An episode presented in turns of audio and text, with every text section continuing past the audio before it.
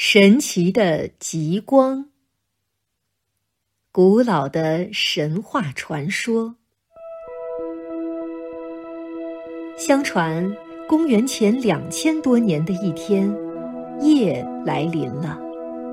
随着夕阳西沉，夜已将它黑色的翅膀张开在神州大地上。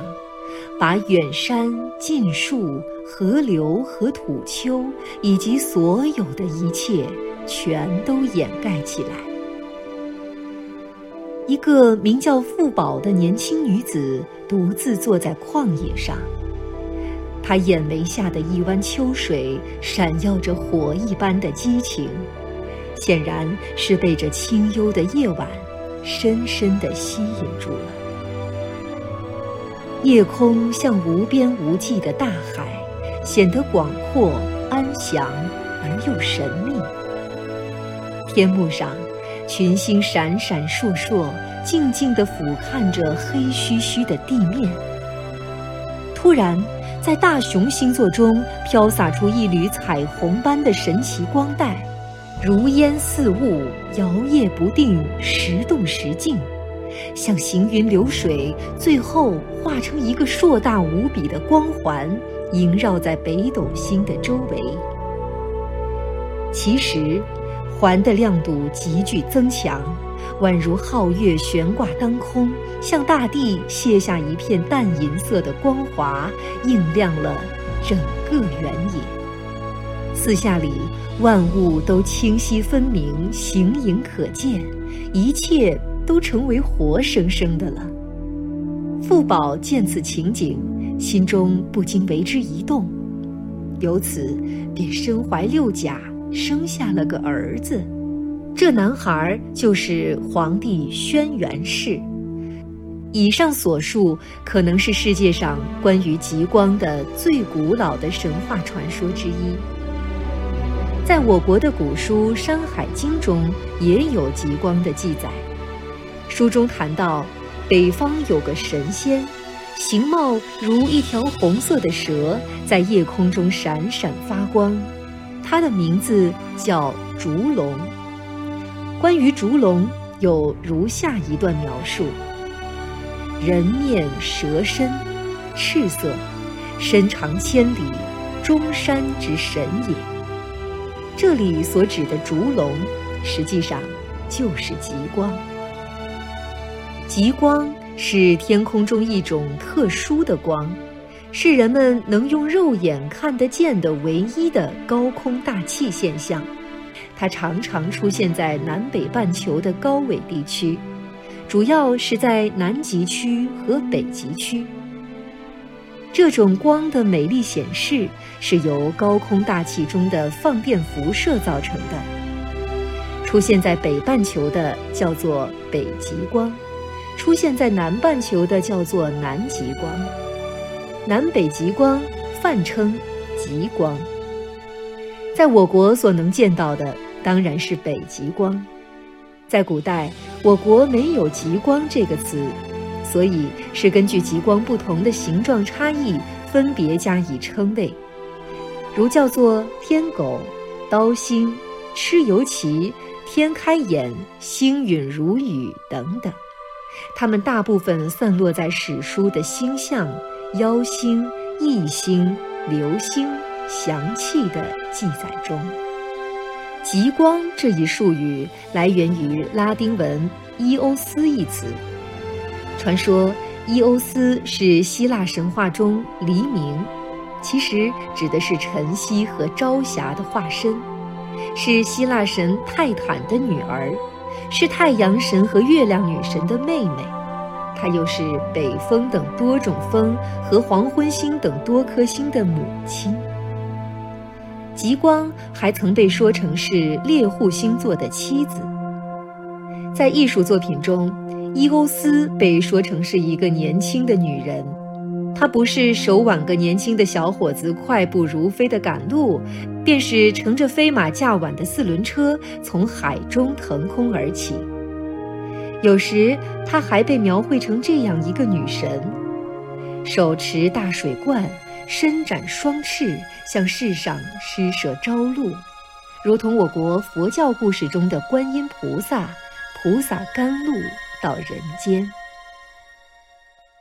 极光一瞥，极光被视为自然界中最漂亮的奇观之一。如果我们乘着宇宙飞船越过地球的南北极上空，从遥远的太空向地球望去，会见到围绕地球磁极存在一个闪闪发亮的光环，这个环就叫做极光卵。由于它们像太阳的一边有点被压扁，而背太阳的一边却稍稍被拉伸，因而呈现出卵一样的形状。极光卵处在连续不断的变化之中。时明时暗，时而向赤道方向延展，时而又向极点方向收缩。处在午夜部分的光环显得最宽最明亮。长期观测统计结果表明，极光最经常出现的地方是在南北极纬度六十七度附近的两个环带状区域内，分别称作南极光区和北极光区。在极光区内，差不多每天都会发生极光活动。在极光卵所包围的内部区域，通常叫做极盖区。在该区域内，极光出现的机会反而要比纬度较低的极光区来得少。在中低纬地区，尤其是近赤道区域，很少出现极光，但并不是说压根儿观测不到极光。一九五八年二月十日夜间的一次特大极光，在热带都能见到，而且显示出鲜艳的红色。这类极光往往与特大的太阳耀斑爆发和强烈的地磁暴有关。在寒冷的极区，人们举目瞭望夜空，常常见到五光十色、千姿百态、各种各样形状的极光。毫不夸大地说，在地球上简直找不出两个一模一样的极光形体来。从科学研究的角度，人们将极光按其形态特征分成五种：一是底边整齐、微微弯曲的圆弧状的极光弧；二是有弯扭褶皱的飘带状的极光带；三是如云朵一般的片朵状的极光片。四是面纱一样均匀的帐幔状的极光幔，五是沿磁力线方向的射线状的极光芒。极光形体的亮度变化也是很大的，从刚刚能看得见的银河星云般的亮度，一直亮到满月时的月亮亮度。在强极光出现时，地面上物体的轮廓都能被照见。甚至会照出物体的影子来。最为动人的当然是极光运动所造成的瞬息万变的奇妙景象。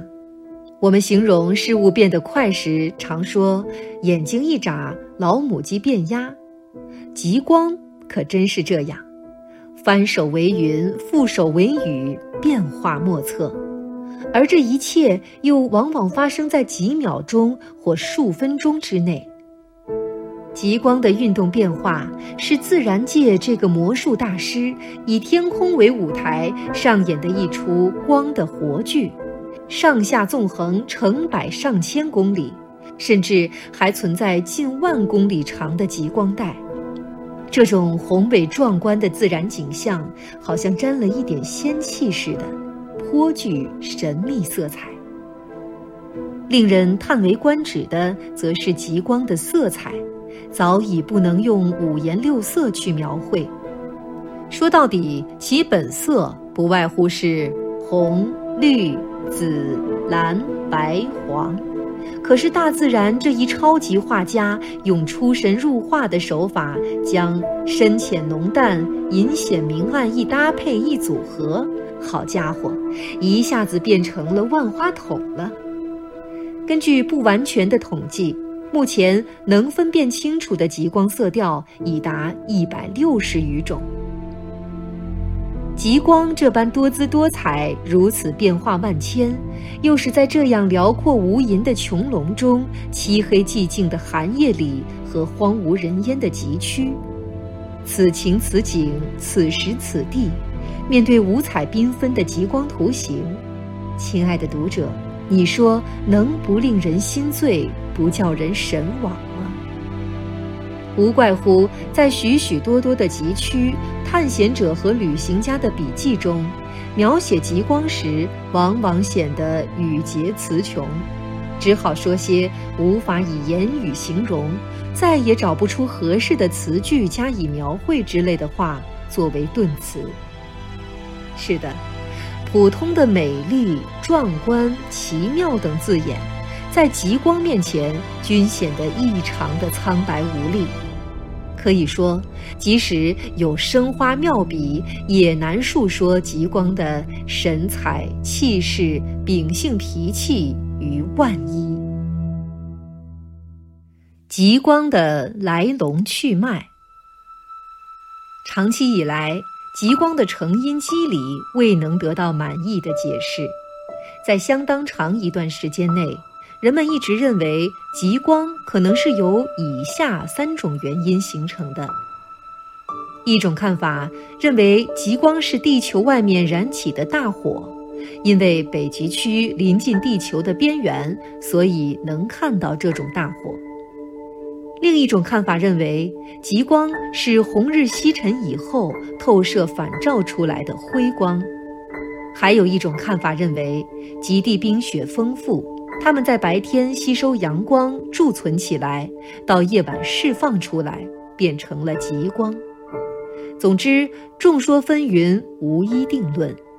直到二十世纪六十年代，将地面观测结果与卫星和火箭探测到的资料结合起来研究，才逐步形成了极光的物理性描述。现在人们认识到。极光一方面与地球高空大气和地磁场的大规模相互作用有关，另一方面又与太阳喷发出来的高速带电粒子流有关。这种粒子流通常称为太阳风。由此可见，形成极光必不可少的条件是大气、磁场和太阳风。具备这三个条件的太阳系其他行星，如木星和水星，它们的周围也会产生极光，这已被实际观察的事实所证明。地磁场分布在地球周围，被太阳风包裹着，形成一个棒槌状的腔体，它的科学名称叫做磁层。为了更形象化，我们打这样一个比方。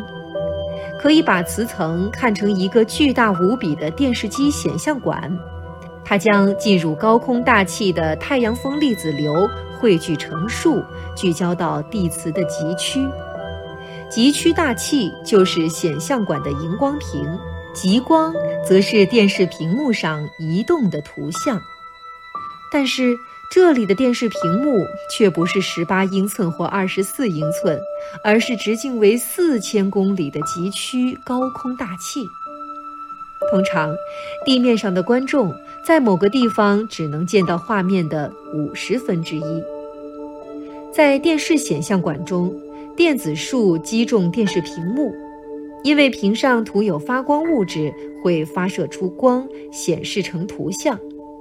同样，来自空间的电子束打入极区高空大气层时，会激发大气中的分子和原子，导致发光，人们便见到了极光的图像显示。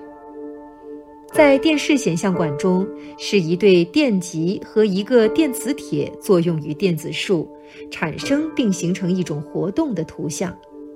在极光发生时，极光的显示和运动，则是由于粒子束受到磁场中电场和磁场变化的调制造成的。极光不仅是个光学现象，还是个无线电现象，可以用雷达进行探测研究。它还会辐射出某些无线电波。有人还说，极光能发出各种各样的声音。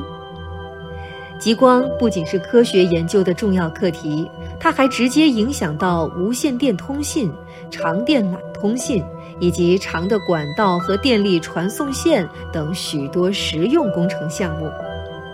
极光还可以影响到气候，影响生物学过程。当然，极光也还有许许多多没有解开的谜。更多课文，请关注微信公众号“中国之声”。